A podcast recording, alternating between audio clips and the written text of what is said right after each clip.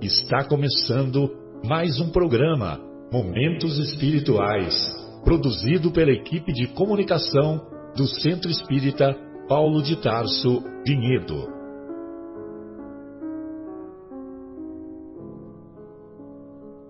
Se guardas contigo o estigma do sofrimento, indagando pela solução dos velhos problemas do ser e da dor, se percebes a nuvem que prenuncia a tormenta e o vórtice traiçoeiro das ondas em que navegas, vem conosco, estudemos a rota de nossa multimilenar romagem no tempo, para sentirmos o calor da flama de nosso próprio espírito a palpitar e morredouro na eternidade, e acendendo o lume da esperança, perseveremos juntos em exaltação de alegria que Deus, o Pai de infinita bondade, nos traçou a divina destinação para além das estrelas. Levando o nosso pensamento, as nossas melhores intenções ao nosso Mestre Jesus, pedindo que Ele nos ampare, nos envolva, elevar também o nosso pensamento ao nosso Pai, nosso Criador, pedindo que os irmãos do plano maior estejam conosco nesse momento, que Ele ilumine nossos caminhos, ilumine os caminhos dessa nossa nação tão querida, tão necessitada de amor, de caridade. Pedimos ao nosso Pai Supremo a possibilidade de lutarmos cada vez mais contra as nossas imperfeições, para que possamos atingir o reino de Deus tão prometido pelo nosso amoroso e irmão maior, nosso Mestre Jesus. Que as bênçãos possam recair sobre todos, que nós possamos ter saúde para continuar nossa caminhada, que todos os necessitados possam ter o amparo necessário do plano maior. Mais uma vez agradecemos nosso Pai Supremo por esse momento, que estamos em contato com os amigos, pedindo a Ele que nos abençoe e nos ajude na nossa caminhada. Que assim seja, graças a Deus. A Deus. Beleza. Bem, então após a prece proferida pelo nosso querido Mauro, nós iniciamos o programa Momentos Espirituais, programa do Departamento de Comunicação do Centro Espírita Paulo de Tarso, e hoje estudaremos na primeira parte, estudaremos o capítulo 4 da, dessa monumental obra, O Evangelho segundo o Espiritismo, é o capítulo 4 intitulado Ninguém poderá ver o reino de Deus se não nascer de novo. É, em particular, daremos um pouco mais de ênfase aos laços de família que se distendem com a reencarnação e se afrouxam se fôssemos considerar apenas uma única existência. Bem, sempre vale a pena preservarmos as palavras do Mestre e nós vamos encontrar nas anotações do evangelista João, lá no capítulo 3, a seguinte passagem: Havia entre os fariseus um homem cujo nome era Nicodemos, líder dos judeus. Ele veio até ele, Jesus, de noite, e lhe disse: Rabi, sabemos que vieste de Deus como mestre, pois ninguém faz estes sinais que tu fazes, se Deus não estiver com ele.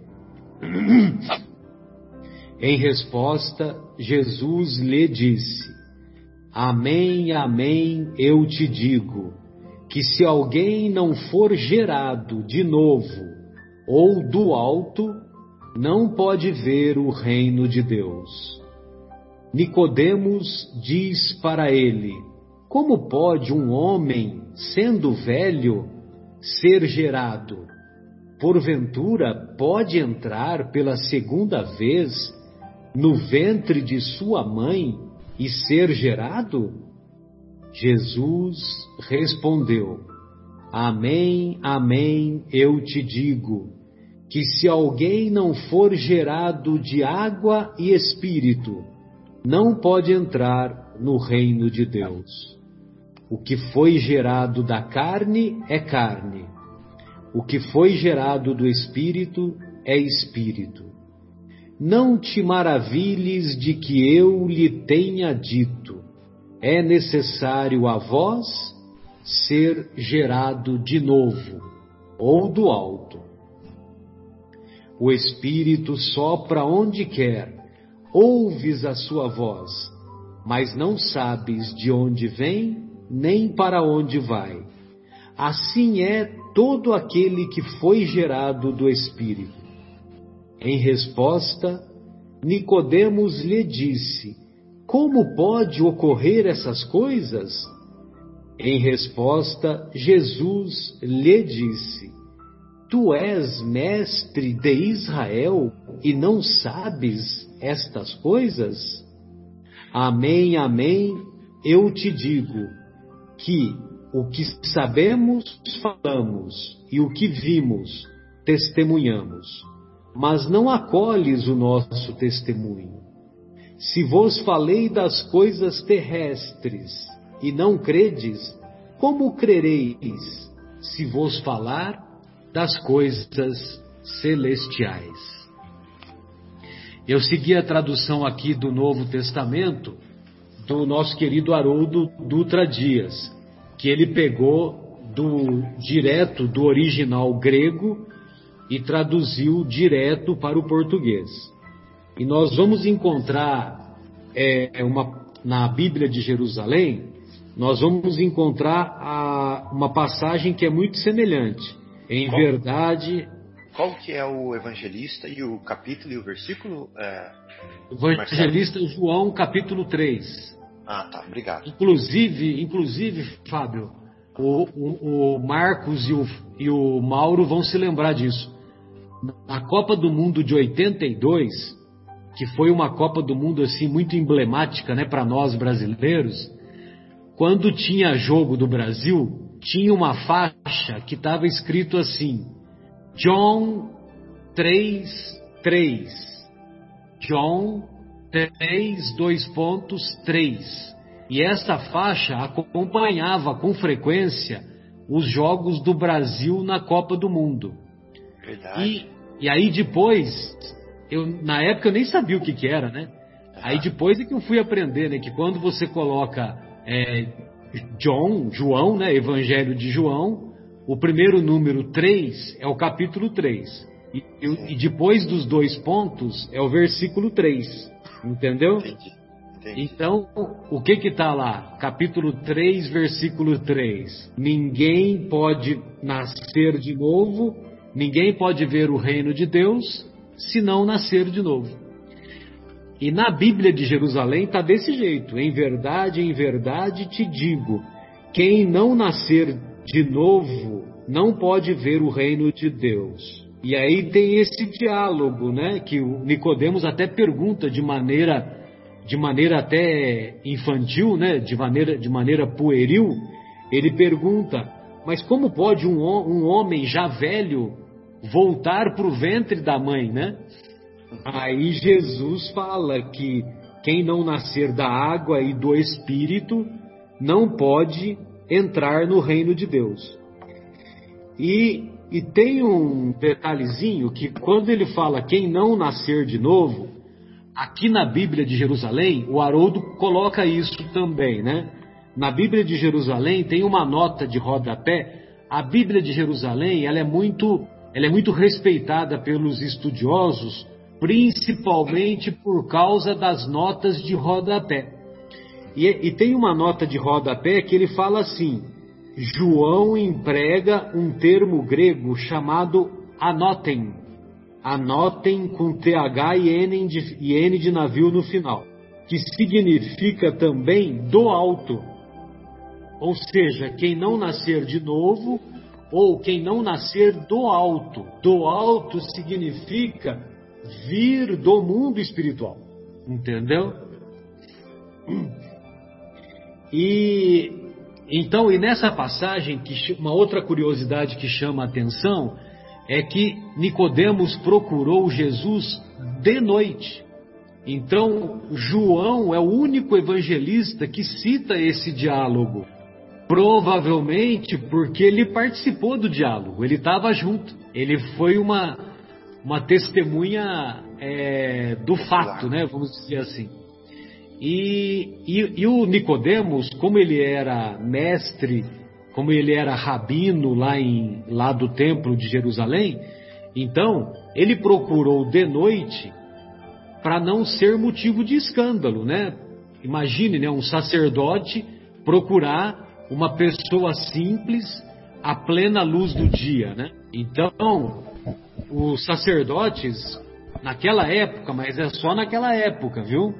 Os sacerdotes naquela época, eles faziam as coisas de noite ou às ocultas.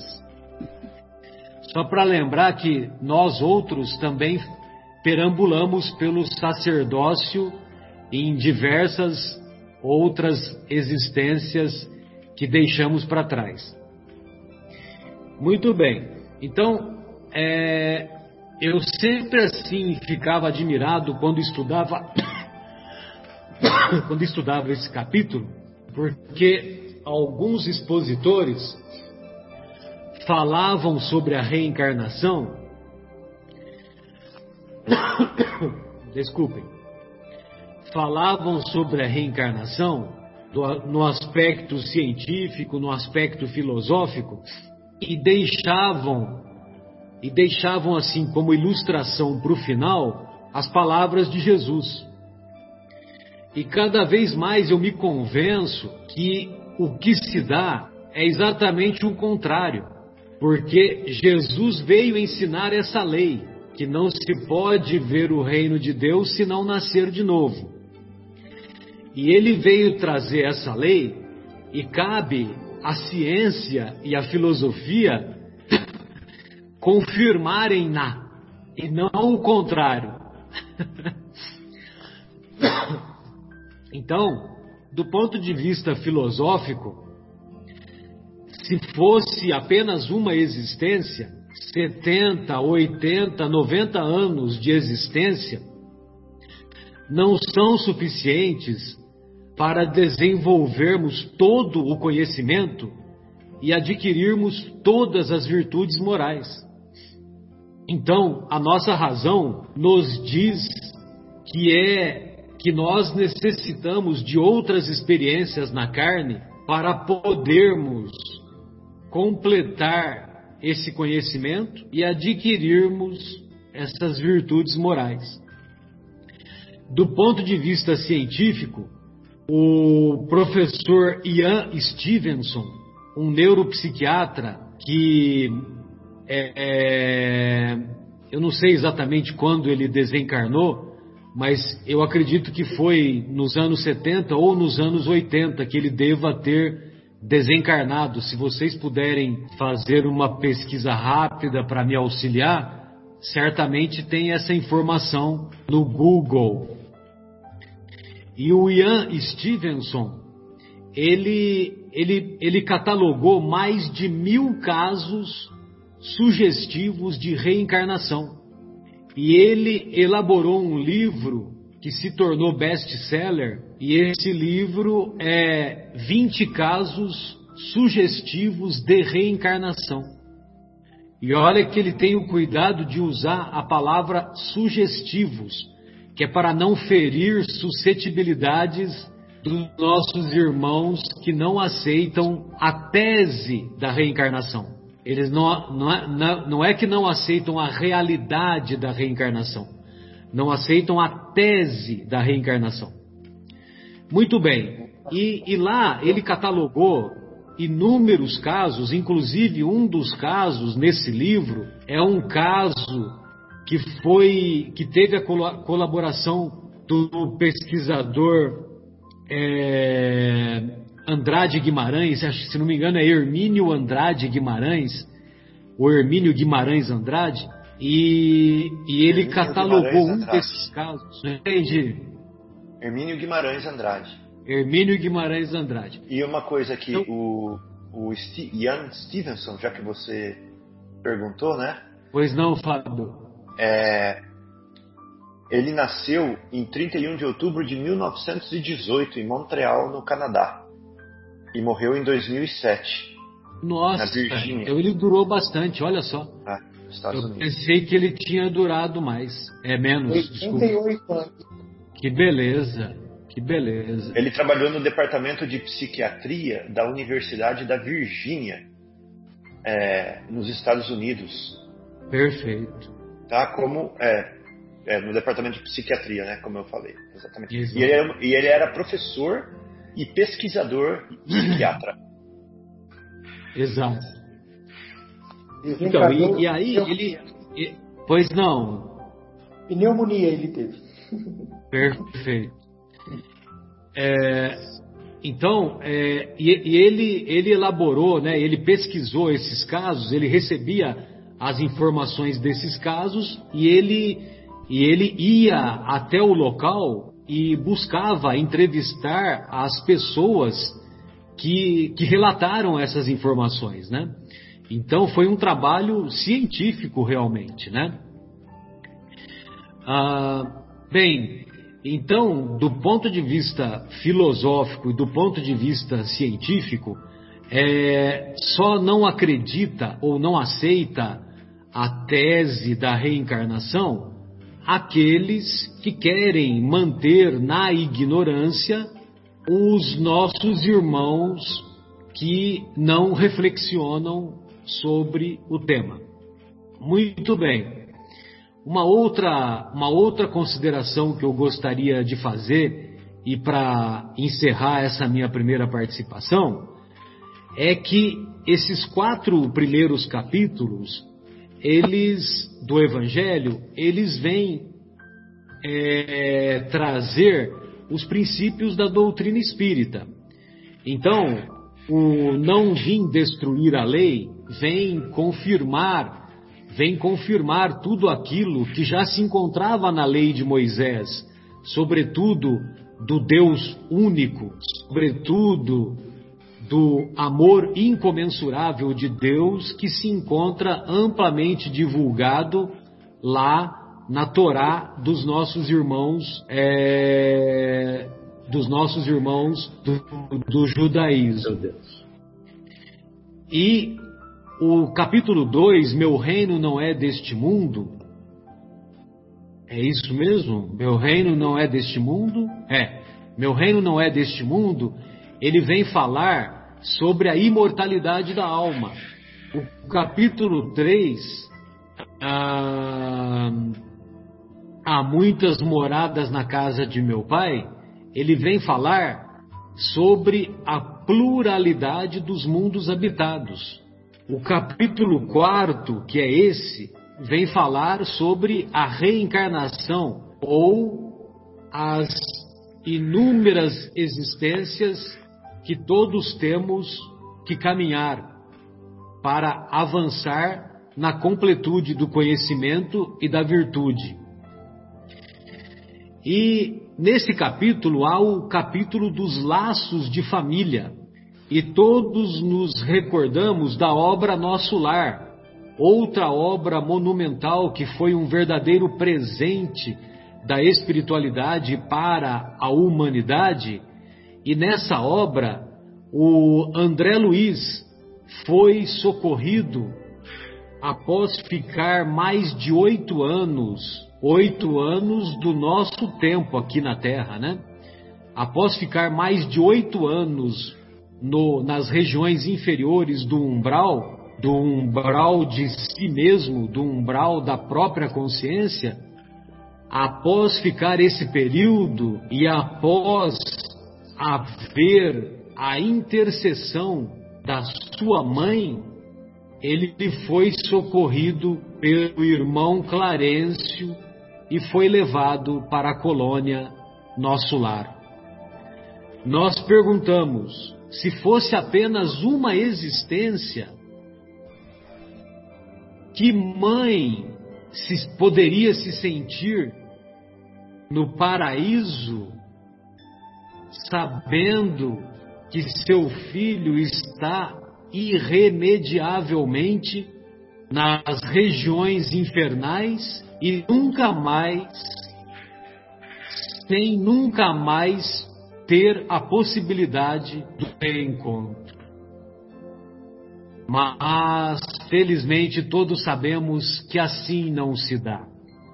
Quando abandonamos o corpo, temos a certeza de que cumprimos com a nossa missão. Cumprimos mais ou menos bem. Tomara que sejamos capazes de cumpri-la bem. Mas quando um, dos nossos queridos nos antecedem,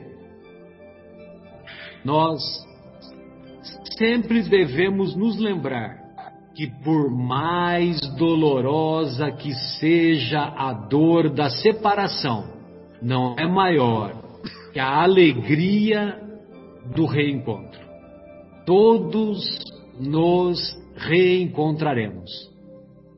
E para mim, em particular, esse estudo que fazemos com frequência é um agradável e esperado reencontro semanal. Ô Fábio, gostaria de ouvi-lo, querido. Fique à vontade. Tá bom, Marcelo. Eu, é, eu separei umas coisinhas para falar, mas enquanto você estava falando, eu achei a sua fala muito inspirada, né? E ela foi me cutucando. ela foi me cutucando o tempo inteiro e eu fiquei aqui é, viajando né, nas coisas que você estava falando e mais sedento né, de, de informação. Então eu achei aqui na internet, um tempo atrás, um tesouro esse tesouro se chama, é, é em inglês, né? Se chama Bible Hub, ou seja, Hub da Bíblia. E aí o que acontece? Quando você coloca lá o, o, o, é, o evangelista, o versículo, o capítulo, o versículo, ele traz aquela parte para você é, no original grego e com a tradução em inglês. E o mais legal é que acima, que palavra por palavra, com o original, o original grego, ele coloca o significado daquela palavra grega. Né? Assim, é, eu vou dar um exemplo para vocês. Eu estou olhando aqui o que, que a palavra nascer, né, que foi traduzida como nascer ou como gerou, que o Haroldo traduziu, como que ela saiu lá no, da onde que ela saiu essa palavra? Eu vou falar e ver se vocês acham se é nasceu ou se é gerou, tá? Aí você vê se o Haroldo tá certo ou não. É genete, a palavra em grego. Interessante, né? Mas em inglês foi traduzido como nascer também. Né? E o Haroldo preferiu ser mais fiel ao, ao grego e colocou generou, né? Gerou ou generou, alguma coisa assim. E aí eu olhei a palavra é, de novo ela chama anoten em grego essa palavra, anoten, porque aqui explica como que pronuncia mais ou menos, tá? É, são aquelas letras gregas, mas está escrito anoten. E aí eu vou ver o que significa esse anoten. Fala assim, ó. Anoten é derivado de ano, mas ano em inglês, não é ano em português. Ano em inglês, eu fui ver no dicionário, significa de cima, de cima. Por isso que uma das traduções fala nascido de cima, como, como que era que estava aí? É, do alto, né? Do alto estava. Então, ano significa de cima. E aí ele fala assim, ó. Por analogia, tá lá no grego ainda. Por analogia, também significa do primeiro. Então é de cima, do alto ou do primeiro ou primordial. Olha como é que vai chegando. Nascido do primordial, né?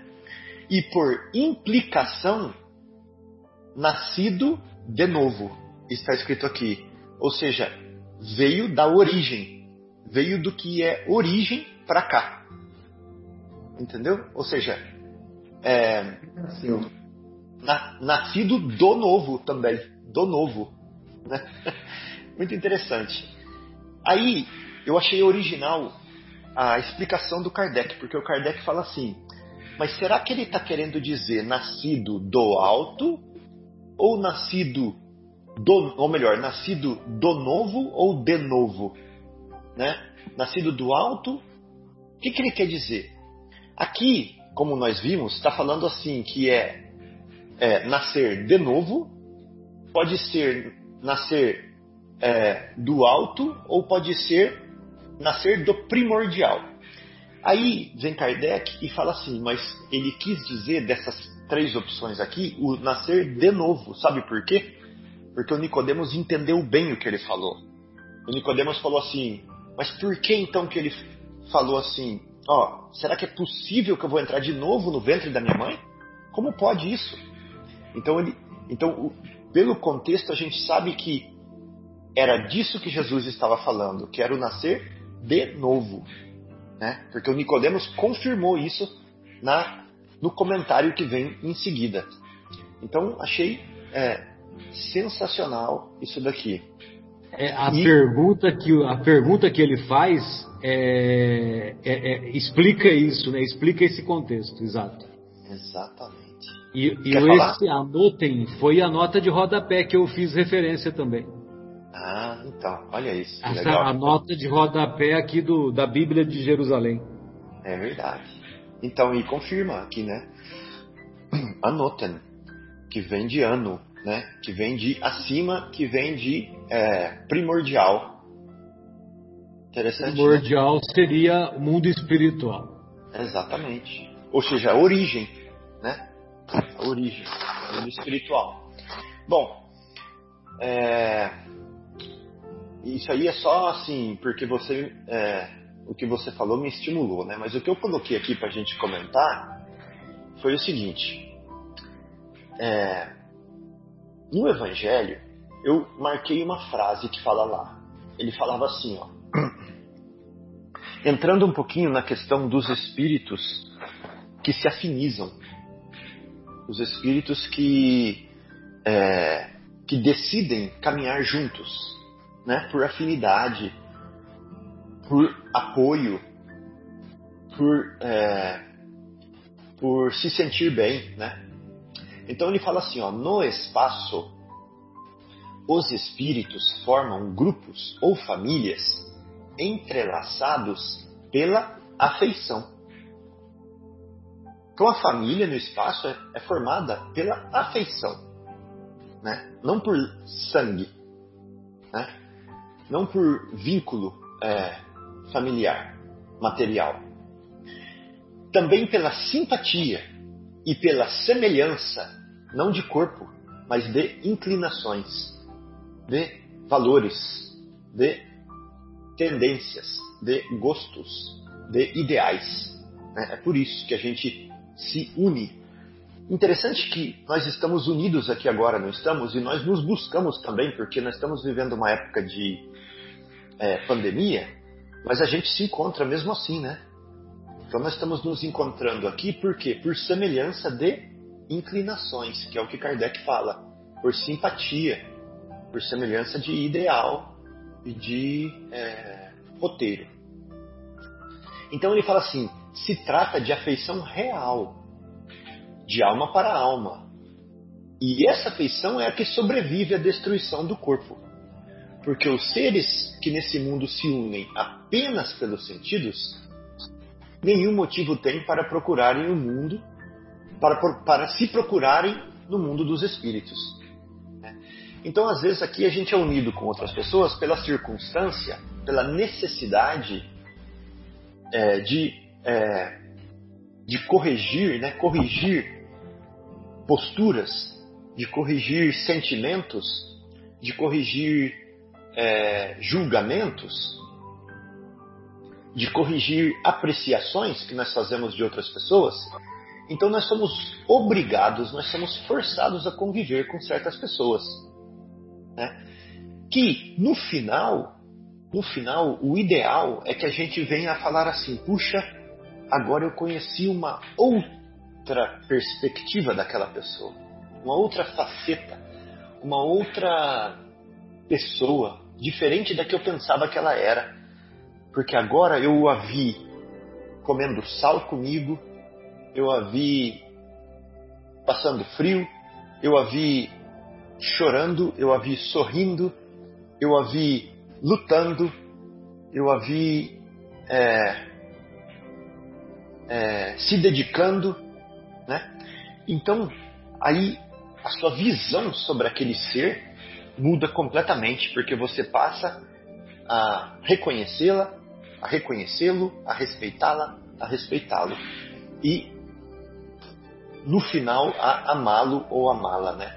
Então essa aqui é a beleza da oportunidade de estar junto, mesmo com pessoas que nós construímos desafetos, ter a oportunidade de conviver com elas, para que nós tenhamos essa capacidade, né, para que tenhamos essa oportunidade de reconstruir esse convívio. Em alguns casos nós, vamos, nós podemos falhar, né, e nós vamos piorar o convívio. Mas aí nós vamos fazer o seguinte: a misericórdia de Deus, o amor, a tolerância, a paciência, a esperança é infinito, né? Então ele, ele é, nos deixa tentar de novo. E de novo, e de novo, e de novo. Isso que é o lindo. Por isso, reconcilia-te com o teu adversário enquanto estás a caminho com ele. A linda frase de Jesus. E aí, eu fiquei pensando nisso, né? Falei assim, puxa vida, então quer dizer que no espaço os espíritos formam grupos ou famílias entrelaçadas pela afeição.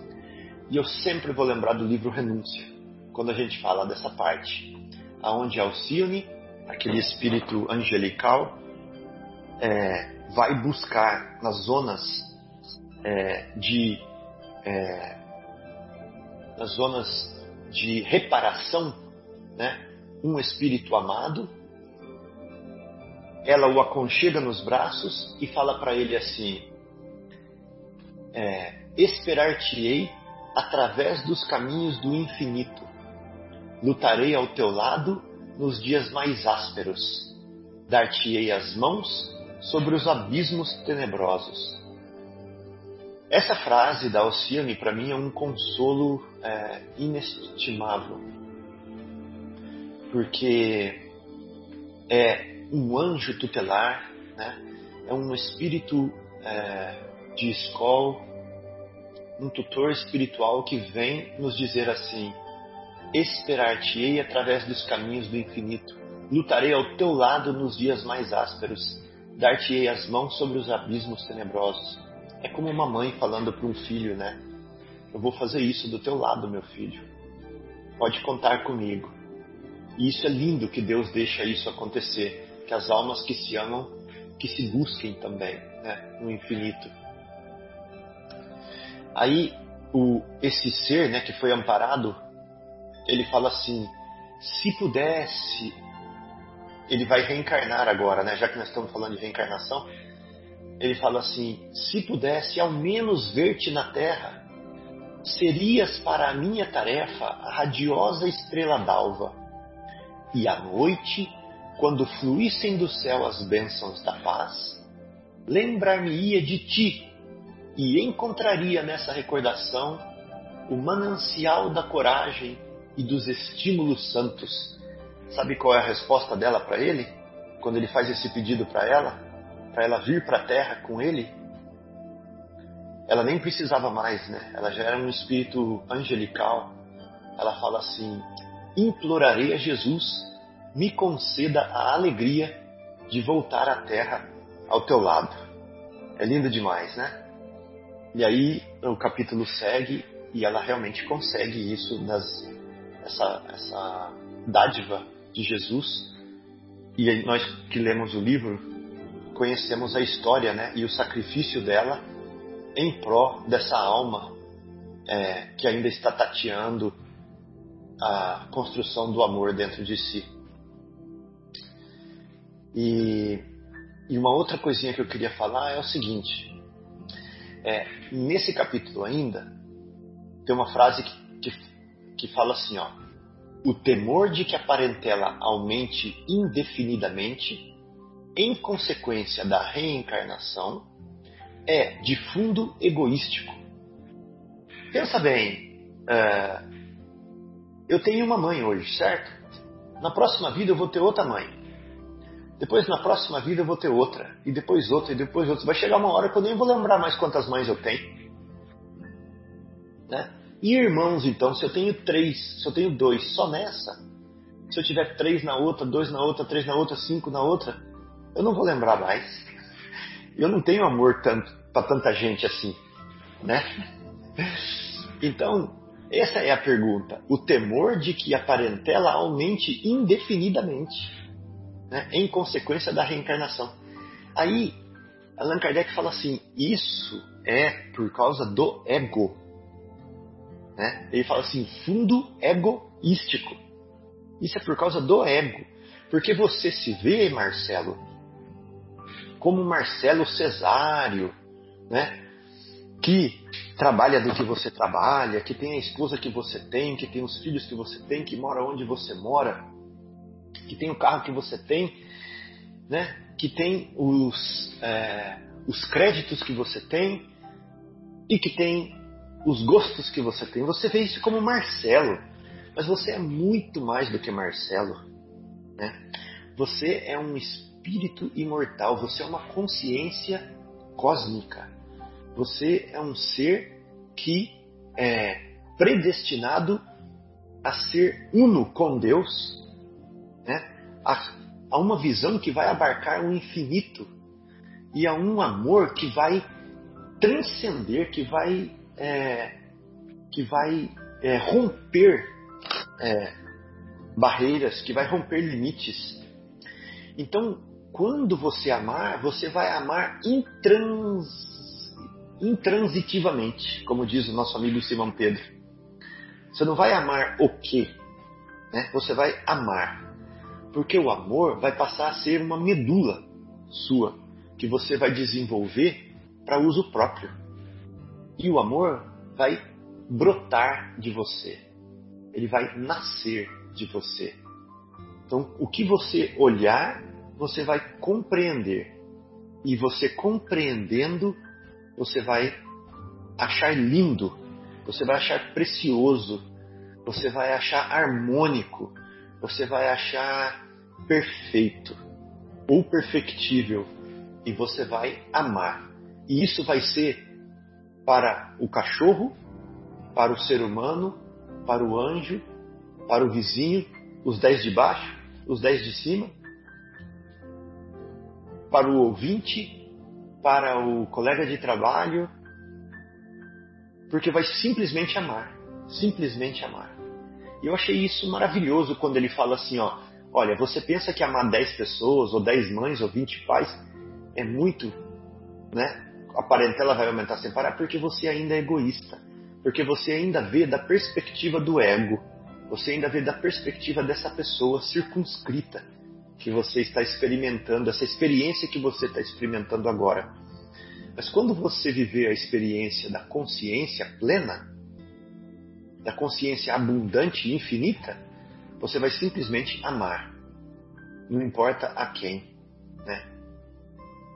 Então, aí sim é um amor bastante amplo que o Kardec fala, que é o que nós temos agora. Falta de amor bastante amplo para abranger grande número de pessoas. Aí ele dá o exemplo: um pai que tem muitos filhos não ama um mais do que o outro ou o outro menos do que o outro, né? E ele não vai amar o segundo ou o terceiro é, menos do que se ele tivesse um filho só, né? Porque o amor é de quem ama. Você ama e não a quem. Né? O verdadeiro amor é quando você ama e não ama a alguém ou a quem. Esse que é lindo. Então era isso, gente. Eu falei um pouquinho bastante hoje, mas como nós estamos em menos gente, né? Acho que tá bom. Tem, tem menos gente hoje. Menos gente. Não, eu tô brincando, é menos, você falou correto. É. Ô, ô Mauro, gostaria de ouvi-lo após essa bela exposição aí do nosso querido Fábio. É como eu falo sempre, assim, quando alguém muito inspirado fala, a bola chega meia murcha pra gente, né? então, eu Não, só mas queria... você vai encher a bola de novo aí.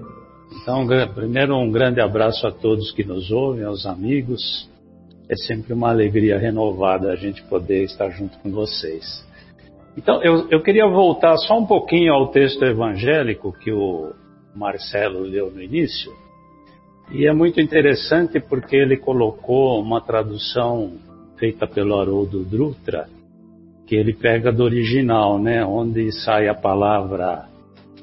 Eu tenho como genal, é difícil falar, né, mas o Fábio falou genate, então é alguma coisa por aí, o original, que quer dizer gerado, né? E, e, e eu digo que é muito feliz essa tradução, porque quando Jesus fala nascer de novo, aliás, Jesus nunca dava muita explicação do que ele falava, ele deixava para o nosso entendimento para o nosso crescimento espiritual que a gente pudesse entender, né?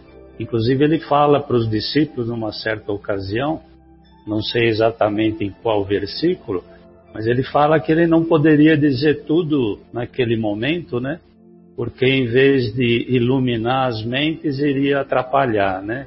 Então Jesus sempre coloca as palavras para que as pessoas entendam futuramente.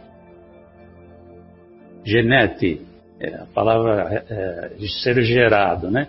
Então eu, eu queria só comentar o seguinte: alguns irmãos aí das, de outras tendências religiosas, eles entendem esse nascer de novo como o fato de uma renovação de princípios, uma renovação moral, uma nova forma de conviver.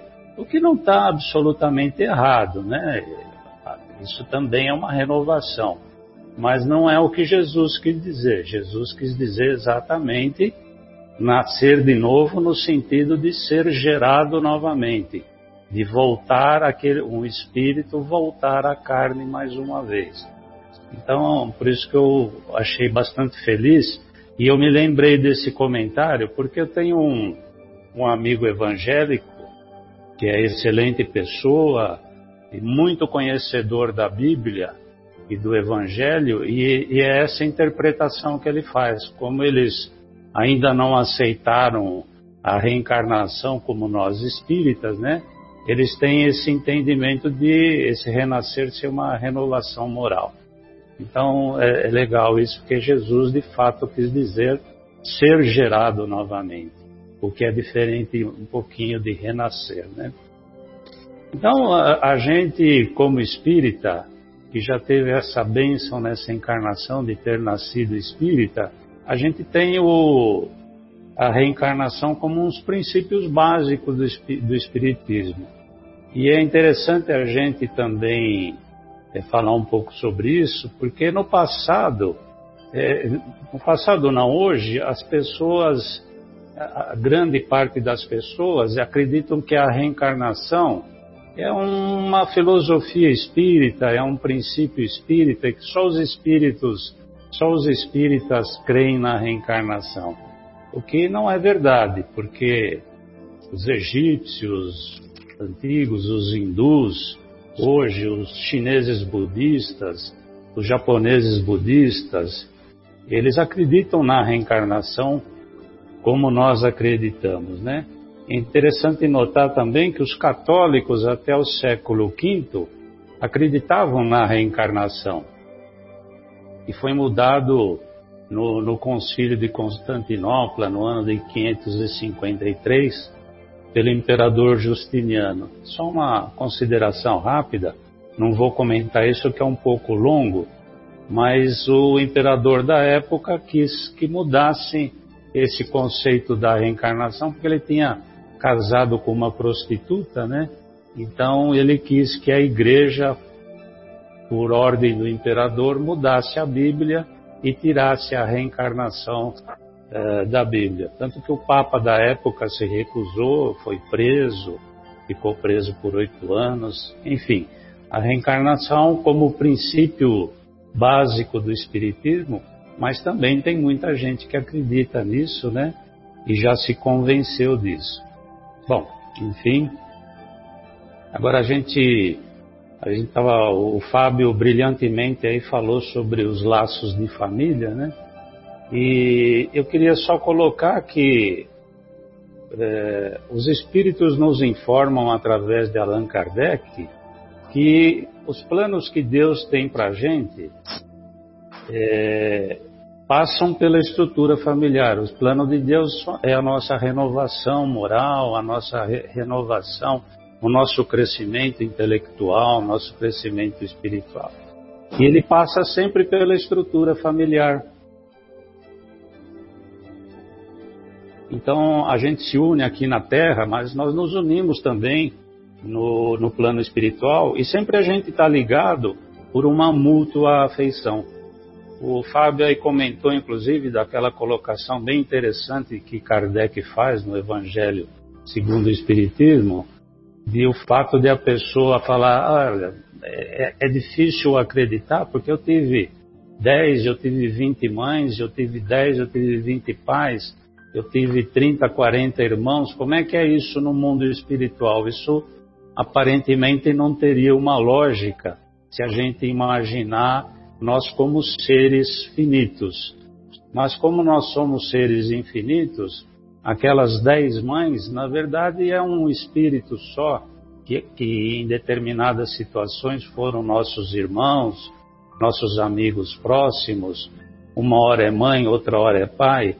Então é, é interessante a gente entender isso como que os laços nunca são rompidos.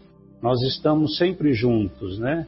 Nas várias encarnações, nós somos espíritos que estão estão se acompanhando um ou outro com uma determinada missão. Então, é, quando a gente está encarnado aqui, nós às vezes temos a tendência, ou melhor, nós sempre esquecemos do que aconteceu no passado. Isso é, de certa forma, uma bênção de Deus para que a gente se renove moralmente em cada encarnação. Então, eh, quando a gente está em planos diferentes, nós estamos ligados afetivamente e esses laços jamais se rompem. E como Kardec fala, esses laços, além deles não se romperem, eles se fortalecem, porque em cada encarnação a gente vai aprendendo alguma coisa nova, né? E os nossos espíritos vão se unindo cada vez mais. Então, quando nós estamos no plano espiritual, a gente vai se ligar com aquelas pessoas que nos foram queridas na Terra e são tão, são tão queridas essas pessoas que muitas vezes, ou na maioria das vezes, é, elas se sacrificam umas pelas outras. Então a gente se junta para crescer. E quando a gente por exemplo, a gente tem um, um espírito caro no plano espiritual, como o próprio Fábio disse na, na colocação daquele livro que ele citou, muitas vezes aqueles espíritos caros nossos, que foram nossos pais, nossas mães, nossos irmãos, eles estão lá ou torcendo pela nossa evolução, pelo nosso crescimento, pelo nosso melhoramento, e muitas vezes eles retornam a esse plano para nos ajudar, para cometer, para, para nos tirar dos lodaçais que muitas vezes nós nos metemos, né? Por ignorância, a gente às vezes ou quase sempre entra por caminhos errados e a gente recebe como uma bênção de Deus é, aqueles familiares que nos foram caros em outras encarnações para nos ajudar a sair é, de certos desenganos. Então, eles vêm é, muitas vezes fazendo sacrifícios imensos para nos ajudar na nossa evolução. Então, a gente sempre volta para esse plano ou vai para o outro plano onde nós temos livres escolhas para tentar achar o caminho do nosso progresso espiritual. E, e, é interessante notar também que a gente sempre escolhe os espíritos que vão estar junto conosco para curar feridas do passado. A gente escolhe nossos pais ou nossos, nossos irmãos por algum motivo, é, sempre no, no intuito, como Jesus falava que isso é uma bênção que a gente tem, a possibilidade de poder renascer para nos ajustarmos com espíritos com quem a gente teve algum problema no passado. É, Jesus, como nosso Salvador, ele nos trouxe o caminho da salvação. E eu considero que por esse caminho da salvação passa as relações familiares. E essas relações familiares é sempre para que a gente se ajuste nas arestas, a gente se perdoe, que a gente faça um crescimento é, mútuo. Então, não sei se eu fui muito claro no que eu tentei explicar para vocês, mas o entendimento que eu tenho aí das várias encarnações e da união espiritual, que é sempre por afinidade e por amor, é por isso que a gente está sempre junto, a gente está se encontrando, tanto aqui na Terra como no plano espiritual, simplesmente com o objetivo de nos ajudar no crescimento e rumo ao reino de Deus como Jesus nos prometeu. Era mais ou menos isso que eu queria falar. Beleza, Mauro, muito bom. É... Ô Marcos, antes de passar a bola para você, é, lá na pergunta 205, o Kardec perguntou assim: a algumas pessoas a doutrina da reencarnação se afigura destruidora dos laços de família, com ou fazê-los anteriores à existência atual.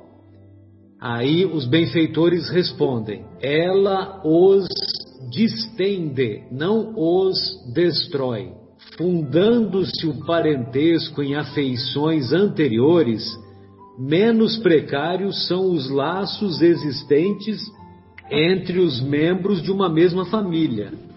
Essa doutrina amplia os deveres de fraternidade, porquanto no vosso vizinho ou no vosso servo pode achar-se um espírito a quem tenhais estado preso pelos laços de consanguinidade.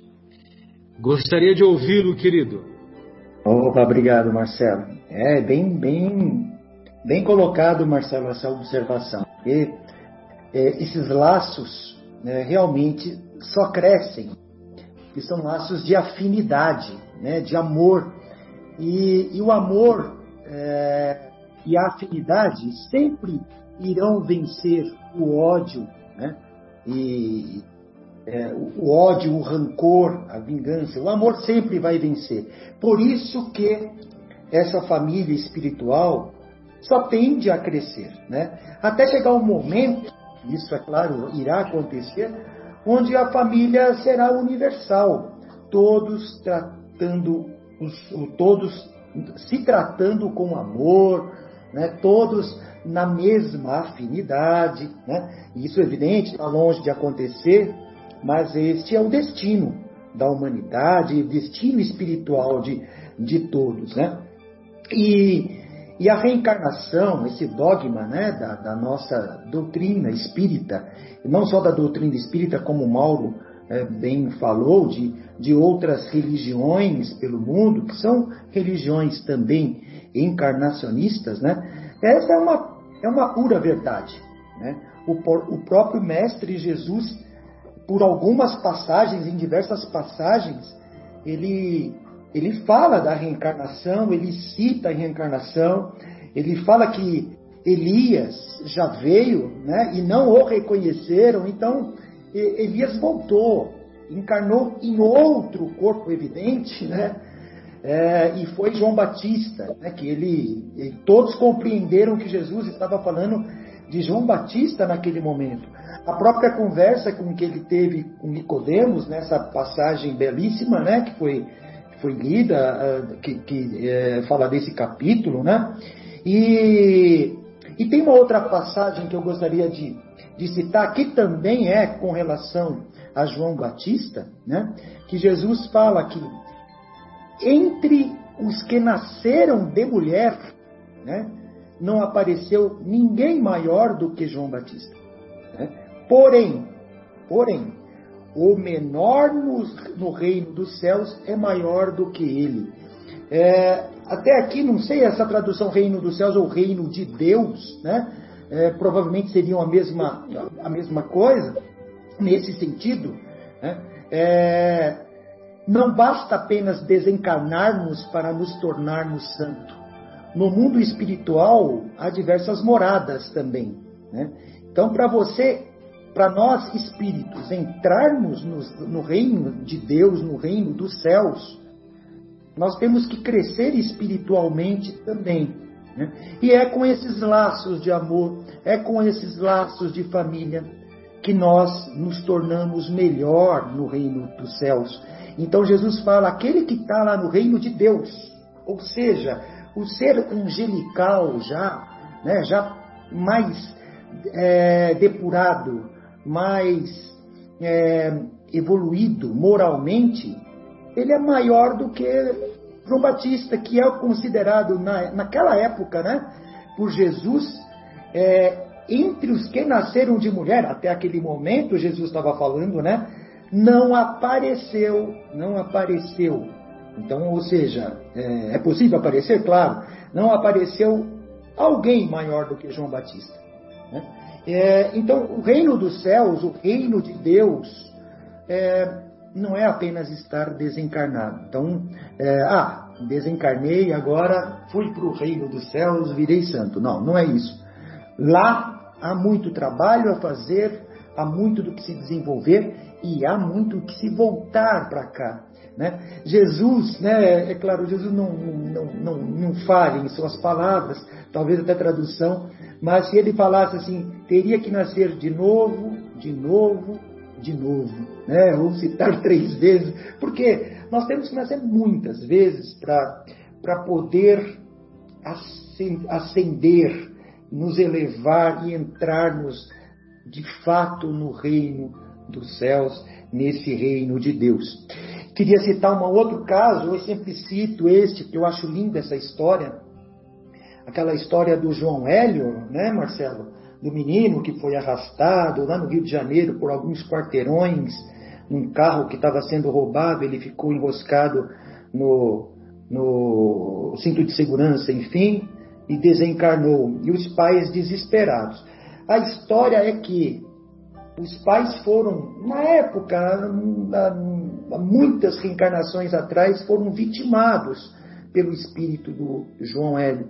E, e por amor, eles aceitaram João Hélio nessa vida como filho. Olha como os laços de famílias vão crescendo. Né? Eles eram, foram os pais do João Hélio em uma das encarnações. Serão considerados pais do João Hélio no mundo espiritual? Provavelmente não, mas serão considerados amigos do, desse espírito João Hélio, por afinidade, por, por perdão, né? É, por perdoar aquele espírito que não sabia o que estava fazendo. Então, você vê como, como é linda essa, essa história, esse amor, esse perdão, é, é isso que Deus nos coloca. Estar sempre aumentando esses laços. Através do quê?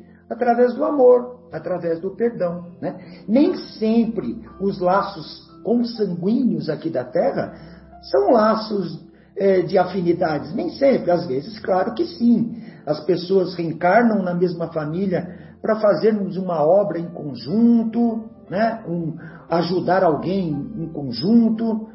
É, a espiritualidade permite isso, claro, é evidente, e muitas vezes são resgates mesmo, familiares. Né? Vem na mesma família para se perdoar, para se ajustarem, para um auxiliar o outro. Né? Muitos conflitos familiares às vezes acontecem na infância, na adolescência, porque são espíritos que estão se reajustando mas naquele momento do desencarne, alguns anos lá na frente, aquele espírito que foi recebido no seio familiar por aquele outro, fala, puxa, que falta que meu pai está me fazendo, que falta que a minha mãe está me fazendo, e isso, essa saudade, essa falta, é aí sinais do perdão, sinais de que quando eles estiverem no mundo espiritual, já serão, já será diferente o encontro deles. A afinidade já será, haverá uma necessidade de, de querer matar a saudade, de ver um outro, e aquela desavença passa a ser uma afinidade. E aí, é claro, vai aumentando a família espiritual. Né? É, então, a família espiritual, ela, ela sempre cresce. Né? É, porque esses laços de afinidade são infinitos. Eles vão crescendo, vão vencendo o ódio, vencendo o amor, é, como eu falei. E, e, e também, até para encerrar, é, esses laços é, de afinidade também acontece aqui, né? Evidente, nós encarnados, né? E muitas vezes a gente vê situações de é, é, filhos sendo é, criados por mães adotivas. Aquela é a mãe consanguínea dele? Não. Mas aquela pessoa, aquela pessoa, aquele espírito que adotou ele como filho, passa a ser a mãe dele. A mãe do quê? A mãe de coração. Né? Ela não, não foi gerado daquela mulher, mas o amor que ela tem, ou que eles têm entre eles, é tão grande quanto, ou até maior, né? E muitas vezes crianças que têm a mãe e são criados pela avó, que considera a avó a mãe, né? É, é, consideram a mãe mãe e a avó mãe também. E muitos consideram, depois de adotados, conhecem a mãe biológica e, e, e, e consideram as duas mães. Esses são laços, são laços de afinidade, são laços de amor também, né? que acontece entre nós. Estamos falando de mãe, mas podemos estar falando de pais, né? E até os, os, os, os relacionamentos homoafetivos, né, Marcelo, que a gente sempre usa, e tem um caso aí é, há, há pouco, né, é, que aconteceu com o, o, o Paulo, né? Ai, esqueci o nome dele. O, o, o Paulo Gustavo. Paulo Gustavo, obrigado, obrigado, Marcelo. Que, que tinha uma união homoafetiva e adotou duas crianças. Né? É, essas duas crianças consideram os dois né, pais. Né? Pai e mãe. Né? Pai, mãe, pais, no geral. Né? E assim consideram, porque laços de amor, laços de afinidade. É, era isso que eu, que eu tinha aí, digamos, para falar né, para vocês. Agradeço a todos aí que aprendi novamente. É, às vezes fala assim, ficar por último tem um lado bom, Mauro, que a gente vem aprendendo, vem aprendendo, aí você pinça ali um pouquinho de cada um, né? E, e, e faz ali, você vai, vai aproveitando o que falaram, né? Também, né? Também. Mas obrigado a todos. Sem dúvida. É, e, e, em relação a esse tema do perdão aí que você colocou, né, no, é, nos, nos casos que envolvem as mais diferentes famílias, né, inclusive nós não somos privilegiados, né, cada um de nós dentro da própria família tem uma história para contar, né, tomando um cafezinho e comendo um pão de queijo, né, Fábio? E então, é, nessa história do perdão, lá nós vamos encontrar em uma das perguntas, agora eu não me lembro qual pergunta que é do livro dos Espíritos, mas referente ao tema reencarnação, referente ao tema pluralidade das existências, uhum. num determinado momento, os benfeitores espirituais dizem assim: sem a reencarnação não há justiça e não há justiça e também não há progresso. Sem dúvida. É. O Marcelo, até, até para, desculpa, me lembrei também é, de uma frase, só para concluir, perdão, desculpe. É, quando Jesus estava ali na cruz, né, que estava Maria e João, né, que ele fala para que um cuide do outro, né, e ele fala, é, eis aí filho, eis a sua mãe, mãe, eis o seu filho, né? E, e não era nada consanguíneo, né? Ele pede para que eles se cuidem, né? Muito boa, Marcos. E ele cuidou até o final. Cuidou até o final. Muito bom. É, amigos, então encerramos dessa maneira essa Marcelo, nossa... deixa pois não. Desculpa interromper. Pois é não. Eu, eu, anotei uma, uma frase aqui que eu gostaria de deixar como um fechamento. Opa, eu achei bastante vontade. interessante. Que quando a gente adota a crença na reencarnação, tal como o Espiritismo nos mostra, nos prova a cada instante, a gente vê que a família, além de ser a base da nossa existência material, é sobretudo um campo de prova onde a gente vai iniciar o caminho do nosso progresso. Então achei que dá um fechamento interessante. Sem dúvida, bem lembrado, bem colocado. É um campo de prova, exatamente, que nos faz que nos faz adquirir conhecimento e virtudes morais que nos dão, que nos dão couraça, né? Que nos dão fortaleza, né? Bem lembrado. Então encerramos o, essa primeira parte do programa Momentos Espirituais e retornaremos em seguida após a pausa musical.